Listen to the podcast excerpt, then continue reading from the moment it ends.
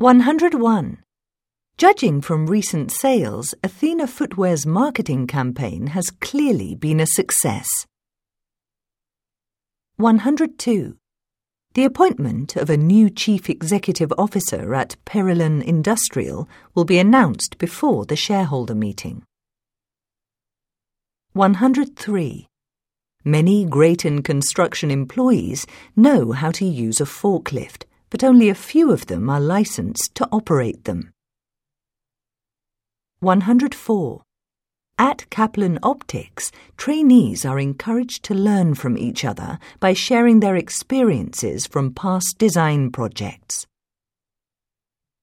105. According to his medical record, Mr. Richmond was admitted to Maryport General Hospital on November 22nd.